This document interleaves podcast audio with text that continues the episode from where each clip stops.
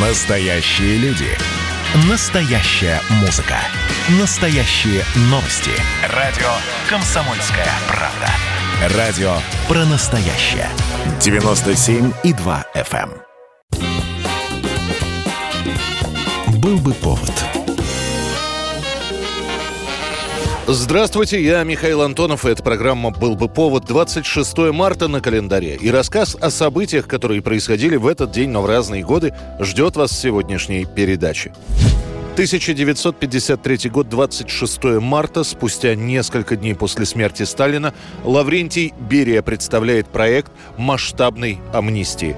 По его словам, тюрьмы и лагеря СССР переполнены, а из двух с половиной миллионов обитателей ГУЛАГа назвать опасными государственными преступниками можно не более четверти миллиона человек, осужденных по политическим статьям, а также за диверсии. Берия предлагает часть осужденных отпустить, ГУЛАГ расформировать. Егор, есть еще одна мысль. Какая? Надо бывшие предприятия Главного управления лагерей передать гражданским министерствам. Как ни странно, предложенное Лаврентием Берия практически не обсуждается. Этот проект поддержан всеми членами правительства. 26 марта Берия предлагает провести амнистию 27 числа. Свою подпись под документом ставит председатель Президиума Верховного Совета Клим Ворошилов. Далее указ публикуют в газетах. Так это же, это же, вот-вот-вот-вот. Радоваться надо. Скоро всем амнистия будет, и вам тоже.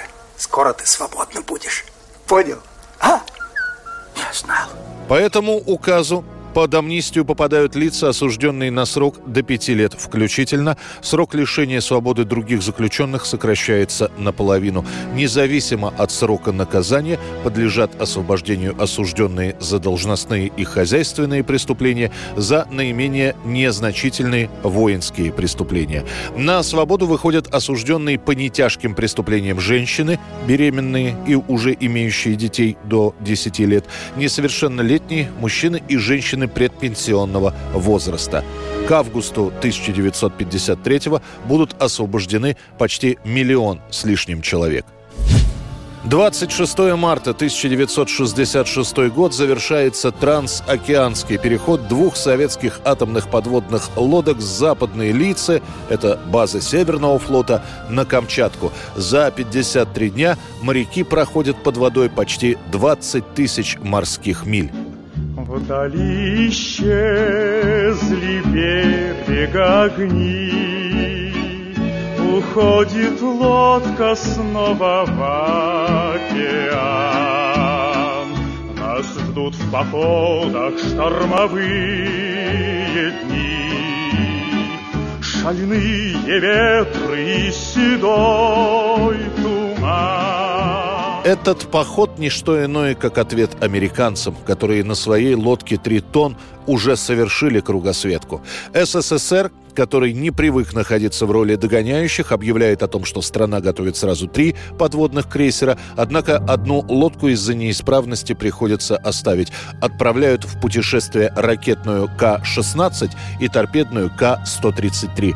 Перед советскими подводниками стоит амбициозная задача не только совершить кругосветное путешествие, но и скрытно преодолеть противолодочные рубежи НАТО и США в Атлантике и в Тихом океане. Советские подлодки двигаются под водой и лишь один раз поднимаются на поверхность, чтобы определить местоположение. 26 марта 1966 года в 4 часа 26 минут у берегов Камчатки подлодки были встречены советскими эсминцами. Советский военно-морской флот способен выполнять любые задачи по защите социалистического отечества на самых дальних подступах. 26 марта 2000 года, спустя три месяца после объявления своей отставки Борисом Ельциным, в России проходят выборы президента. Экс-президент России Борис Ельцин уже сделал свой выбор. Как и следовало ожидать, он не назвал журналистам имени своего кандидата, заметив, что его имя и так все знают.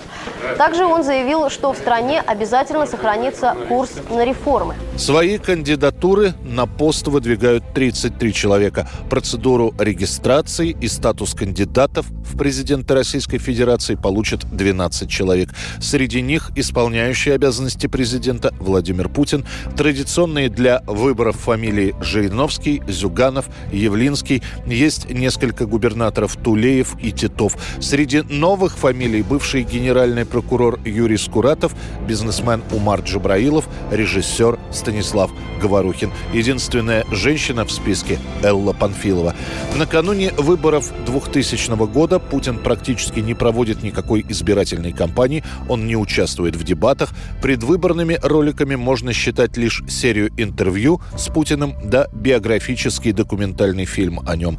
Другие кандидаты используют традиционные ролики, некоторые проведут митинги и шествия. А вы, молодой человек, за кого голосовали? Я против всех был. На выборы вообще не ходил. А я ходила. Думала, хоть этот порядок наведет. Навел. Да за экономист надо было голосовать.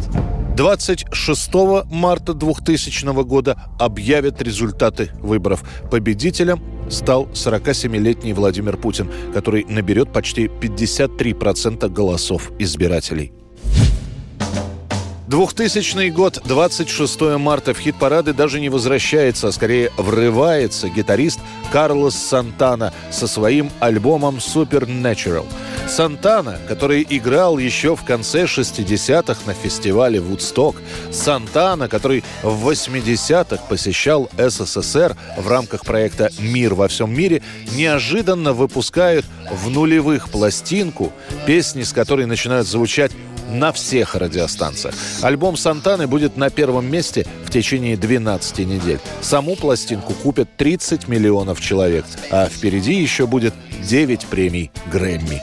Это была программа «Был бы повод» и рассказ о событиях, которые происходили в этот день, 26 марта, но в разные годы. Очередной выпуск завтра. В студии был Михаил Антонов. До встречи.